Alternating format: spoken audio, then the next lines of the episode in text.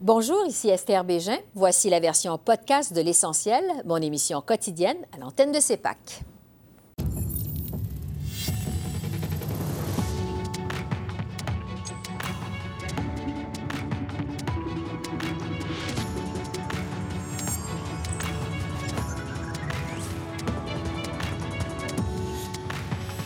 Ce soir, coronavirus. Le rapatriement des Canadiens coincés à Wuhan est retardé d'une journée.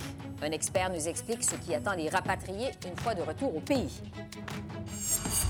Course leadership du Parti conservateur. Malgré les controverses, l'avance de Peter MacKay est-elle insurmontable?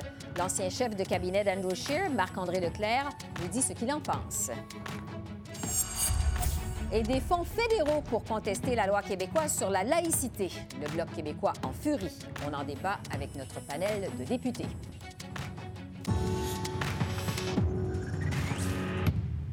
Bonsoir, Mesdames, Messieurs. Les Canadiens coincés à Wuhan, en Chine, en raison de l'épidémie de coronavirus, devront encore faire preuve de patience avant d'être rapatriés au Canada.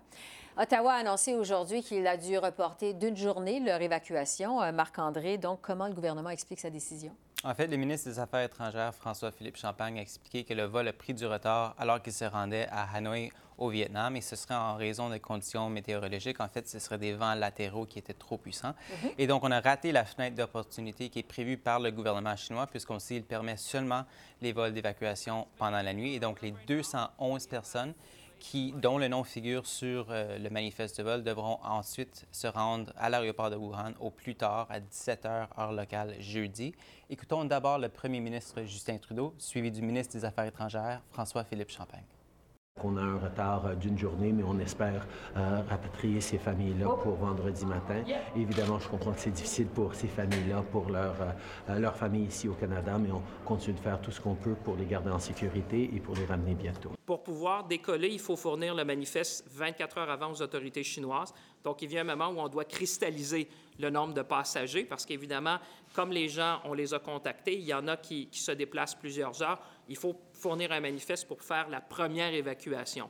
Ensuite de ça, on est très conscient parce qu'on est en contact avec les gens de façon régulière. Ce qu'on dit, c'est qu'on a une option, par exemple, de travailler avec des alliés pour offrir des sièges sur d'autres avions et même un deuxième avion. L'idée, c'est de les ramener le plus rapidement possible.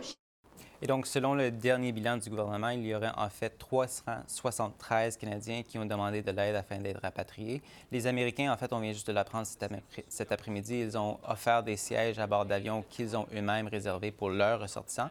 Et en ce qui concerne les Canadiens en Chine qui se trouvent à l'extérieur de la zone de quarantaine et dont la présence en Chine n'est pas essentielle, mhm. le gouvernement les conseille en fait de quitter la Chine par des moyens commerciaux. Bon, et puis Marc-André, le gouvernement, le ministre Champagne s'est aussi prononcé aujourd'hui sur le sort de d'autres Canadiens qui, eux, sont coincés sur un bateau de croisière au large du Japon. Exactement. Donc, il y aurait 251 Canadiens à bord du navire, le Diamond Princess, qui se trouve au large du Japon, qui compte quand même plus de 3600 passagers, y compris les membres de l'équipage, et tous ont été mis en quarantaine par les autorités japonaises après qu'on ait euh, dépisté 10 cas du coronavirus à bord du navire.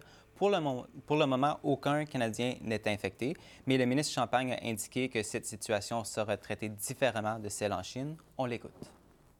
On a obtenu le manifeste des, gens à bord du paquebot ce matin, ce qui a permis aux agents consulaires basés à Tokyo d'entrer en contact avec ces gens-là, de leur offrir de l'aide consulaire. Mais évidemment, on s'attend quand la période de quarantaine sera complétée, que ce soit euh, la compagnie, évidemment, euh, maritime qui offre le rapatriement aux Canadiens, aux Canadiennes. Et donc, justement, la responsabilité du rapatriement incombe à la compagnie maritime et non le gouvernement. Et selon le ministre Champagne, c'est la pratique courante dans des cas comme celui-ci. Merci beaucoup, Marc-André. Je vous en prie. Et entre-temps, hein, pour savoir ce qui attend les ressortissants canadiens qui se trouvent toujours dans la région de Wuhan et qui attendent toujours d'être rapatriés au pays, comme nous le disait Marc-André il y a un instant, ça doit se faire par avion dans les prochaines heures. Euh, on sait que les autorités canadiennes ont décidé de placer en observation ces Canadiens pendant 14 jours sur la base militaire de Trenton en Ontario. Pour en discuter, je retrouve le professeur Benoît Barbeau euh, de l'UCAM, qui est également virologiste. Bonjour, professeur Barbeau. Bonjour. Je vous demanderai d'abord, euh, est-ce que la quarantaine de 14 jours sur une base militaire, c'est nécessaire? Ça vous semble une solution qui est adéquate?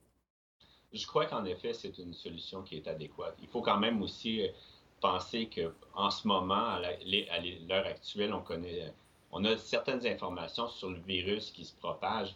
et qui causent justement les symptômes chez les patients qui sont infectés. Mais il manque suffisamment d'informations pour avoir une idée juste. Et c'est pour cette raison, je crois que la mise en quarantaine de 14 jours, qui semble être une durée assez longue quand même, est mhm. nécessaire, étant donné qu'on ce manque d'informations actuelles. Bon. Euh, une fois que ces Canadiens vont arriver justement à la base militaire de Trenton, en Ontario, quelles sont les toutes premières mesures qui s'imposent à leur égard? Euh, écoutez, moi, je ne suis pas un expert dans, dans ce secteur-là, mais il est évident que on va minimiser le contact de ces individus donc avec euh, le reste de la population. Donc, ils vont être acheminés rapidement vers la base militaire. Euh, on, leur donnera aussi euh, certains conseils pour éviter justement d'être en contact avec des autres individus.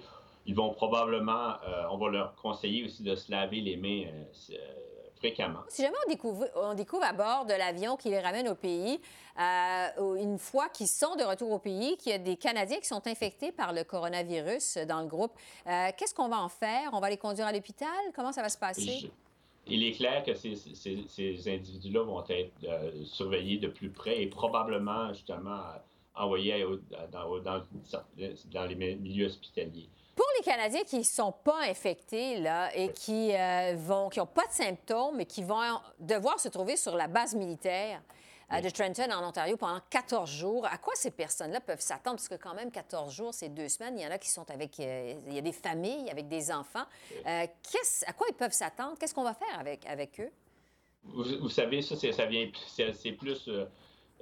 c'est plus les, les, gens, les personnes de la base militaire qui pourront vous répondre, mais c'est sûr qu'on va leur donner justement tous les, besoins nécessaires. On va quand même, comme je vous ai dit, leur, leur, rappeler qu'il faut euh, qu'ils s'assurent justement de, de, de, bien laver leurs mains, d'utiliser les, toutes les, les, les, les euh, les mesures nécessaires. Les mesures nécessaires pour éviter justement qu'ils soient infectés, advenant qu'il y ait une, personne qui soit infectée et qui, soit, qui demeure encore asymptomatique.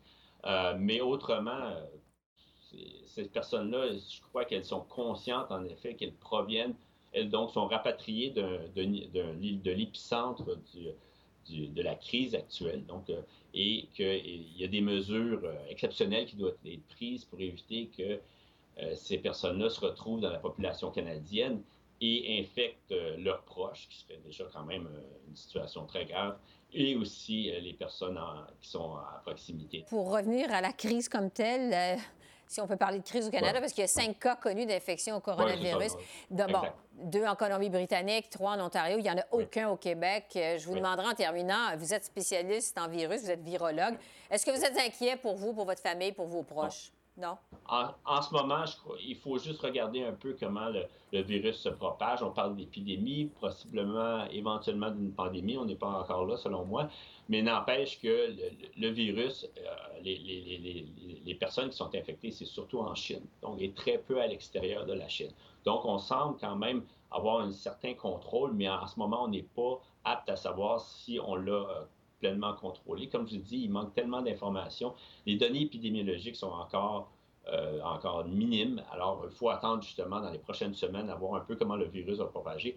Mais en ce moment, une des choses, c'est aucunement, il ne faut aucunement céder à la panique. Euh, on est dans une situation que quelques cas au, Canada, quelques cas euh, aux États-Unis, et ça demeure encore relativement faible le nombre de personnes infectées. Alors, pour moi, devant cette situation-là, je crois qu'il n'y a, aucune raison d'avoir peur.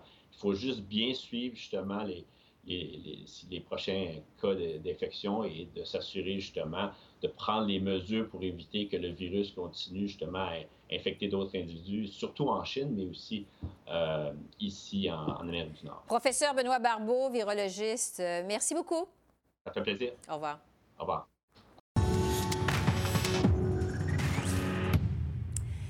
La course euh, à la direction du Parti conservateur, maintenant une course, on le sait, qui apporte son lot de controverses. Après le français de Peter McKay, euh, on apprenait plutôt cette semaine qu'en pleine entrevue de M. McKay au réseau CTV, son entourage a coupé court brusquement l'enregistrement parce qu'une question euh, de la journaliste ne faisait pas l'affaire des gens de l'équipe de Peter McKay. Malgré tout, Peter MacKay euh, bénéficie de l'appui d'une majorité de membres du caucus conservateur. Est-ce que son avance est insurmontable à ce stade-ci de la course? Évidemment, le chef va être choisi à la fin du mois de juin. Alors, pour discuter de cette course, je reçois un observateur, mais vraiment de premier plan, Marc-André Leclerc, qui a été chef de cabinet d'Andrew Scheer jusqu'au lendemain de la dernière élection. Alors, bonjour Marc-André. Bonjour. Précision d'abord, bon, vous êtes plus dans l'entourage des conservateurs, vous avez décidé de rester neutre dans cette course, donc vous avez votre liberté de parole, vous pouvez commenter. Tout à fait. Bon, qu'est-ce que vous pensez de façon générale de l'allure de la course au leadership du Parti conservateur jusqu'à maintenant? Bien, c'est certain, je pense que la course a été marquée par plusieurs refus, plusieurs candidats, candidates ont décidé de, passer. Ça, ça, a vraiment teinté l'allure de la course. Euh, il y a vraiment des candidats, euh, malheureusement, qui ont passé leur tour. Je pense pour le débat, euh, je pense que pour les conservateurs, c'est important de se servir de cette course-là pour avoir un grand débat sur les politiques. L'heure a sonné, je pense, pour le parti d'avoir cette réflexion-là. Mm-hmm. Et c'est un peu malheureux de voir des joueurs comme Ron Ambrose, comme Jean Charest, Pierre Poliev, de passer leur tour. Il aurait apporté beaucoup euh, à, cette course-là, où là, on se retrouve peut-être avec seulement deux acteurs principaux. Et plusieurs observateurs pensent qu'on s'en va justement vers un couronnement de M. McKay. Est-ce que c'est la lecture que vous en faites? Et si oui, l'impact de ça sur le parti, parce que vous le dites, il n'y aura pas de débat finalement si on s'en va vers un couronnement. Bien, c'est clair présentement que M. McKay euh, a un avance. Euh, quand on regarde les appuis du caucus, il y a 20 députés déjà qui sont derrière lui. Mm-hmm. On me dit dans les coulisses qu'il y a plusieurs autres députés qui sont prêts à l'appuyer puis attendent juste le bon moment pour recréer une espèce de momentum. Du côté de M. O'Toole, euh, Darren O'Toole sont seulement deux. Fait qu'on voit que les, forces en présence, M. McKay a déjà son, son 300 000 euh, l'ensemble presque des signatures. Fait qu'on voit vraiment que M. Il McKay... Il est en selle, il est préparé, il est prêt, son équipe était là. Euh, dès que M. Scheer a annoncé son départ, M. McKay était déjà sur le téléphone, son entourage pour recruter, il aimait recruter des bons organisateurs. Fait qu'il est vraiment en avance. Est-ce que c'est une bonne chose pour répondre à, à votre question? à votre question, euh, je pense que le parti a besoin d'un brassage d'idées, comme je disais. Est-ce qu'un couronnement à ce point-ci, c'est souhaitable et souhaitable? Non. C'est mhm. certain qu'on a besoin d'avoir un débat d'idées. Et euh, M. O'Toole essaie présentement de se définir lui aussi. Fait qu'on va voir est-ce que les deux vont avoir vraiment un, clash, vont avoir des oppositions sur des enjeux précis? Ça reste encore à définir. C'est ça, pas évident ce statut qu'il va y avoir une vraie course, en fait, au Parti conservateur. Sur la dernière controverse du jour, j'en parlais d'entrée de jeu, euh, cette entrevue que M. McKay a donnée au réseau CTV, finalement, l'entourage a mis fin abruptement à l'entrevue parce qu'on a posé une question, la journaliste a posé une question sur un tweet qui avait été fait par l'entourage de M. Euh, euh, et qui critiquait M. Trudeau, notamment ses dépenses euh, de yoga. Est-ce que vous trouvez que c'est une bonne stratégie d'arrêter une entrevue en pleine télévision comme ça, un enregistrement? Qu'est-ce que vous en pensez? Ce qu'on a vu avec le Parti conservateur dans les dernières années, c'est, je pense, et sur M. Scheer, c'est comment les, relations avec les médias se sont beaucoup améliorées. Et ça, mm-hmm. c'était très important. On partait de M. de M. Harper, de, d'une époque comme ça. M. Scheer a vraiment, euh, veut dire, travaillé sur ses relations avec les médias et, et je pense qu'il toutes les questions sont bonnes et comme politicien, il faut répondre à tout. Mhm. Et souvent, comme entourage, pour l'avoir vécu personnellement, souvent, on est très protecteur et des fois, parfois trop protecteur de notre, de, notre patron. On veut le protéger. On pense qu'une question, des fois, on, est plus ou moins attentif, va glisser. Euh, je pense pas que c'est une erreur qui va être recommise, euh, refaite, euh, mhm. par le, le camp McKay, mais c'est une chose, je crois, qui était plutôt Parce que M. McKay a dit à son enchère, c'est une journaliste quand même, en voulant dire, elle a le droit de poser ses questions. Il est comme un petit peu rabrouer son entourage. Mais bon, il faudra voir comment ça va. Non, je pense que quand les caméras sont ouvertes, quand le de, show must go on, il faut laisser faire. Faut laisser aller et, je pense que M. McKay mhm. est, capable de répondre à toutes les questions des médias. Sur le bilinguisme maintenant de M. McKay, évidemment, euh, ça a été très critiqué, son français au moment de son lancement officiel de campagne. Il a dit son télésouffleur, euh, il a fait des erreurs. Euh, ça a été rapporté à la une des médias au Québec, notamment le Journal de Montréal. Est-ce que le niveau de français de M. McKay vous semble suffisant pour aspirer gagner la chefferie, sans doute, mais à devenir premier ministre du Canada? Bien, je pense que pour, avoir travaillé avec des, des, politiciens euh, à la base anglophone, euh, j'ai travaillé avec Mme Ambrose, M. Monsieur, monsieur Scheer, euh, c'est sûr que c'est un travail de longue haleine. Oui. Hein, c'est un travail de longue haleine qui demande beaucoup de temps, d'énergie, et, et c'est de la pratique. Et de ne pas prendre, peu importe le discours, qu'on ait 25 lignes dans son discours en français ou qu'on en ait 4 ou peu importe, c'est de les pratiquer avant, euh, de les pratiquer avec quelqu'un qui est parfaitement francophone. Et ça, je pense que dans l'entourage de M. McKay, je pense pas que ça... Je ça pense manque? Probablement, ils vont le corriger, euh, sûr et certain, ce qu'on Mhm. attend en coulisses. Et déjà, là, au lendemain de tout ça, je- il y a déjà il y a des députés québécois, euh, d'excellents députés québécois qui sont avec M. McKay. Fait que cette sensibilité-là à la langue française au Québec, Mhm. je suis sûr que dans l'équipe McKay, ça va être très bien ressenti. Mais c'est un travail qui est hyper important. Puis au Québec, on a des excellentes euh, écoles de langue. Oui. Dans, mon, dans mon patelin au Sénélac-Saint-Jean, l'école à Jonquière de langue est reconnue. Et il y a beaucoup de politiciens qui sont allés là. Oui. Et c'est- du temps. C'est seulement d'être là. il faut quand même, le- c'est difficile. Vous, vous avez travaillé avec Andrew Scheer à un moment où, bon, quand il est devenu chef du Parti euh, conservateur en 2017, il a dû, apprendre, il a dû améliorer son français. À, à un certain âge, bon, il est jeune, mais quand même, euh, il n'y a, pas- il y a pas 10 ans, il n'y a pas 12 ans, il n'y a pas 15 ans. C'est quand même un défi pour des chefs rendus à un certain moment de leur vie de maîtriser parfaitement la langue française. Euh, Est-ce que ça se fait? Parce que M. Scheer, euh, on sait combien il y a eu de la difficulté pendant la campagne électorale, notamment au débat de TVA, euh, le face-à-face en français. Est-ce que c'est un défi qui est insurmontable? Non, je pense que c'est de- quand on est prêt à le faire, euh, et quand je regarde M. Scheer, par exemple, avec, avec le, le politicien avec le- lequel j'ai le plus travaillé au niveau de son français, le progrès était, était remarquable, là, du, du jour 1 au, au moment où on a travaillé ensemble jusqu'à la fin. Et je pense qu'un politicien peut le faire. Il peut le faire. Ouais. La progression est là. Il peut, il peut le faire. Il peut, mais il faut qu'il faut qu'à tous les jours, il faut que tu sois, euh, il faut que tu aies des gens dans ton entourage. Monsieur Scheer et moi, le matin, dans les briefings, on se parlait en français. Il faut que tu aies des gens dans ton entourage que constamment.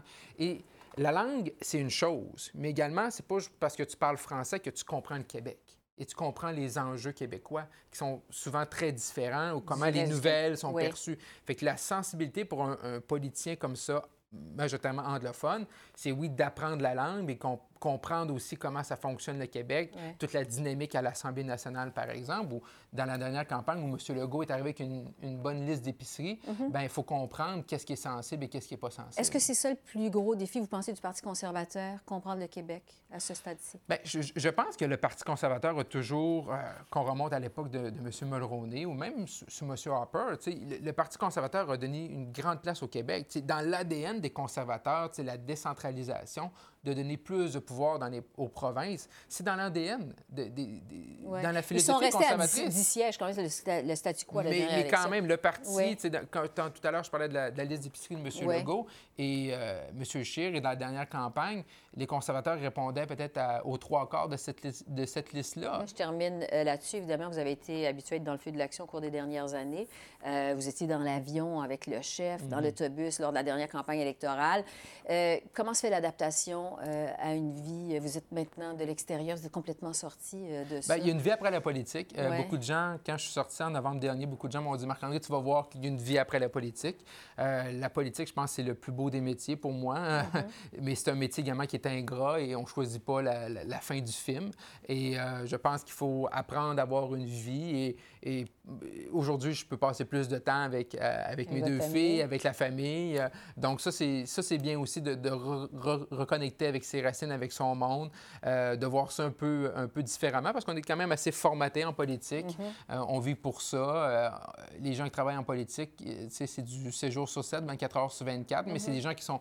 Quand on est en politique, c'est parce qu'on est, en- on est passionné.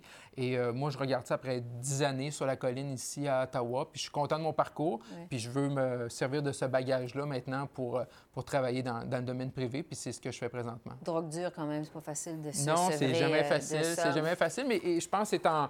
J'ai eu la chance de côtoyer plusieurs gens qui, dans les dernières semaines, qui ont, qui ont- passé aussi par là. Puis c'est de voir que oui, après la politique, il y a une vie.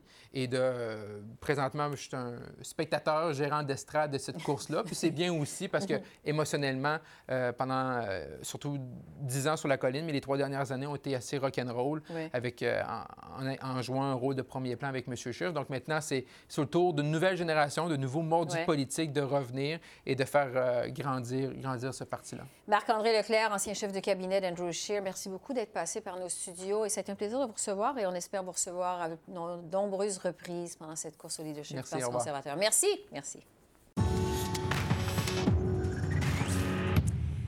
Parmi les autres sujets qui ont retenu l'attention aujourd'hui euh, à Ottawa, c'est une nouvelle à l'effet que des fonds fédéraux euh, seront finalement utilisés pour contester la fameuse loi québécoise sur la laïcité. Selon le journal montréalais de Gazette, une enveloppe de 125 000 a été consentie à la commission scolaire English Montreal pour financer un recours contre la loi 21.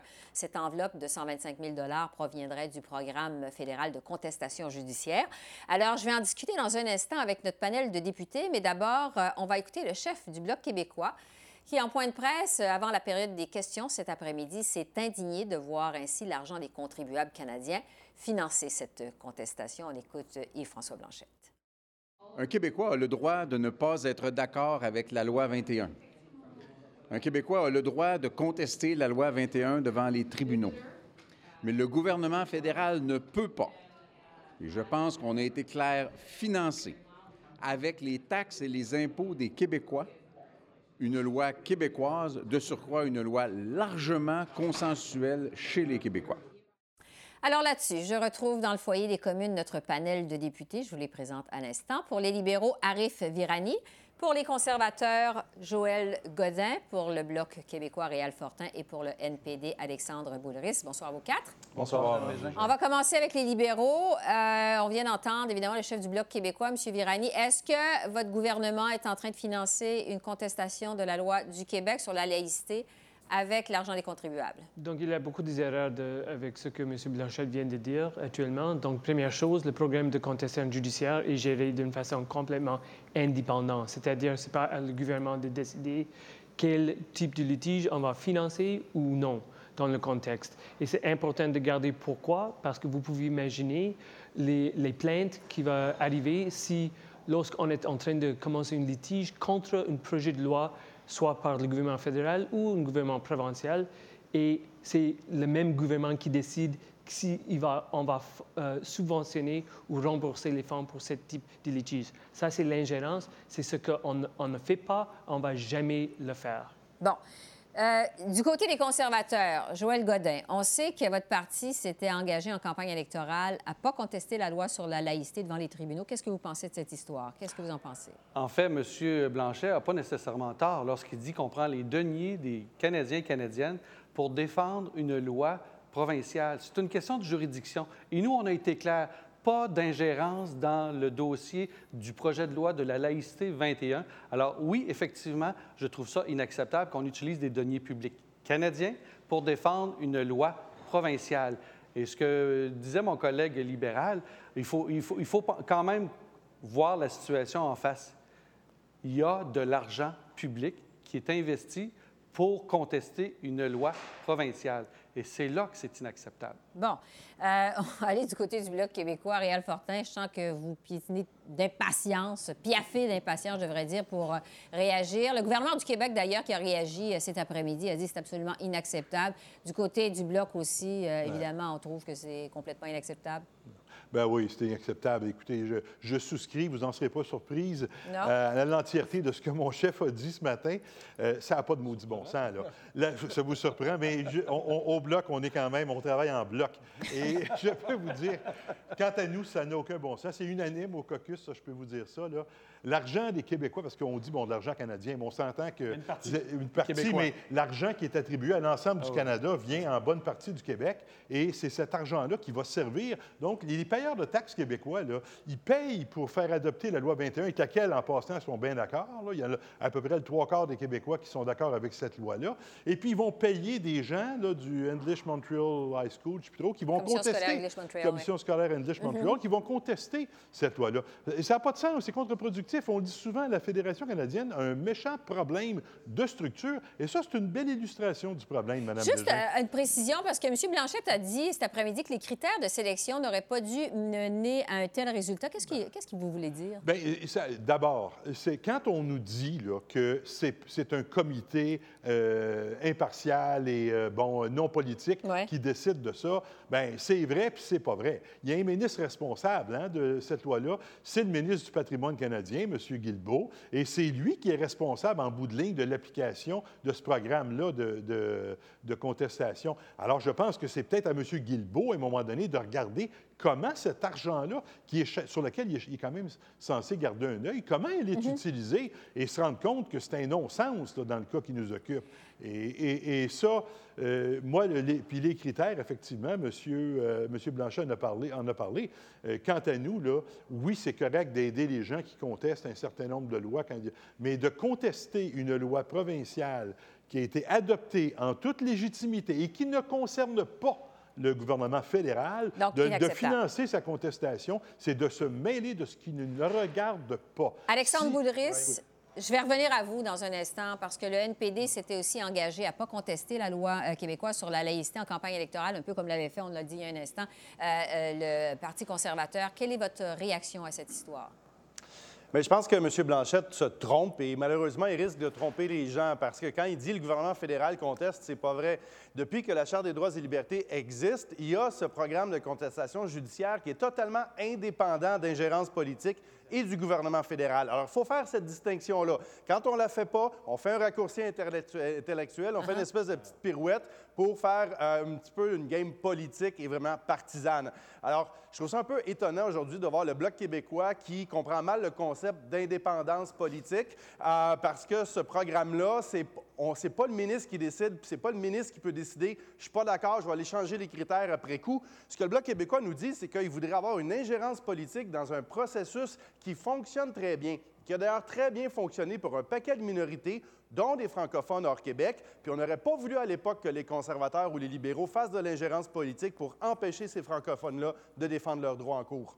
Monsieur euh, Fortin, voulez-vous réagir à ça? Il y a une distinction majeure. Écoutez, de financer des gens qui vont contester une loi fédérale, ça, c'est une chose. Et je ne suis pas contre ça. Je pense que ça peut être tout à fait correct, légitime. Mais là, le gouvernement fédéral est là. Dites-moi pas, là, encore une fois, un comité à part. Euh, c'est un comité à part. On, comprend très bien. Puis pourquoi le Bloc québécois ne comprend pas, c'est que nous, quand il y a une situation... C'est la défense des droits selon la Charte des droits et libertés. Monsieur Fortin, vous et êtes là, avocat, le gouvernement fédéral, ça. Il fait, il fait, fait, vous, vous fermez les yeux volontairement par l'intermédiaire de ce comité-là. Alors, ça, pour nous, ce n'est pas acceptable. C'est pas acceptable dans la campagne électorale, M. Trudeau le dit. Pendant la campagne électorale, Mme Bégin, vous vous souviendrez, ça a été un point majeur, ça. M. Trudeau l'a dit qu'il était pour contester. M. Singh également, le chef de M. Boulris, l'a dit qu'il n'était pas d'accord avec ça. Alors, là, on assiste, on assiste à la, réalisation des promesses du NPD et des libéraux lors de la dernière campagne. Visiblement, ils sont vous n'êtes pas du même... puis sont d'avis qu'il faut intervenir. Visiblement, vous n'êtes pas du même avis. Vous le savez, vous faites de la petite politique. Visiblement, les deux, vous n'êtes pas du même avis, le NPD, le Bloc, vous n'êtes pas d'avis. Monsieur Fortin, juste une question. Par oui ou par non, est-ce que vous demandez au gouvernement Trudeau de retirer cette enveloppe de 125 000 moi, je, moi, je demande, oui, moi, je demande à M. Guilbeault, au ministre du Patrimoine, de faire sa job de ministre du Patrimoine qui est censé surveiller l'application de ce programme-là et de s'assurer que les critères soient révisés s'ils doivent l'être ou, s'ils ont été mal interprétés, bien, qui, qui, veille à ce que ce soit corrigé. Mais ça n'a pas de bon sens qu'on en vienne à une situation où le fédéral finance un organisme qui va aller contester une loi québécoise. Monsieur ça n'a pas de sens. Il n'y a pas un Québécois. Monsieur Virani, non, mais là, je dois donner la parole. Je dois donner la parole à Monsieur Virani des libéraux. Monsieur Fortin, on vous a entendu. Je vais entendre maintenant euh, Monsieur Virani des libéraux. Est-ce que vous allez retirer cette enveloppe, comme le demande le Bloc? On ne va pas le retirer parce que ce n'était pas à nous à décider. Ce n'est pas à nous à décider de le retirer. Je suis tout à fait d'accord avec ce que M. Boulris vient de le dire. C'est l'ingérence politique que le Bloc nous demande maintenant et ce n'est pas correct de tout. deuxième chose, lorsque ce programme-là, vous pouvez décider que vous n'êtes pas d'accord avec la philosophie d'un programme de contestation judiciaire. Mais à l'époque, lorsque M. Harper a annulé ce programme-là, le Bloc québécois se criait et se plaignait parce que ce n'était pas correct. Pourquoi? Parce qu'ils savent très bien, j'espère, que ce programme était déjà là pour appuyer les droits de minorités linguistiques dehors du Québec, comme les Acadiennes euh, au Nouveau-Brunswick. Et c'est pour eux euh, à défendre leurs droits et c'est euh, le programme de subventionner un type de litige comme tel. On ne peut pas avoir les deux choses en même temps. On est déjà là avec un programme de contestation, contestation, judiciaire qui est là pour subventionner les litiges contre les lois provinciales. C'est déjà le fait. D'ailleurs, on verra la suite de cette enveloppe de 125 000 à la Commission scolaire English Montréal. Monsieur Godin, je m'excuse euh, du Parti conservateur. On n'a pas eu beaucoup l'occasion de vous entendre, mais ce sera pour une prochaine fois. Alors, monsieur, euh, j'aimerais dire messieurs plutôt, parce que c'est un panel entièrement euh, masculin ce soir. Euh, Godin, Fortin, Virani et Boudris, merci beaucoup d'avoir répondu à nos questions. Un sujet qui suscite les passions, visiblement. Merci. Bye-bye. Ciao. Alors voilà, c'est comme ça qu'on a vu l'essentiel de ce mercredi 5 février à Ottawa. Esther Bégin qui vous remercie d'être à l'antenne de CEPAC, la chaîne d'affaires publiques par câble. Je vous souhaite une excellente fin de soirée et je vous dis à demain. Au revoir.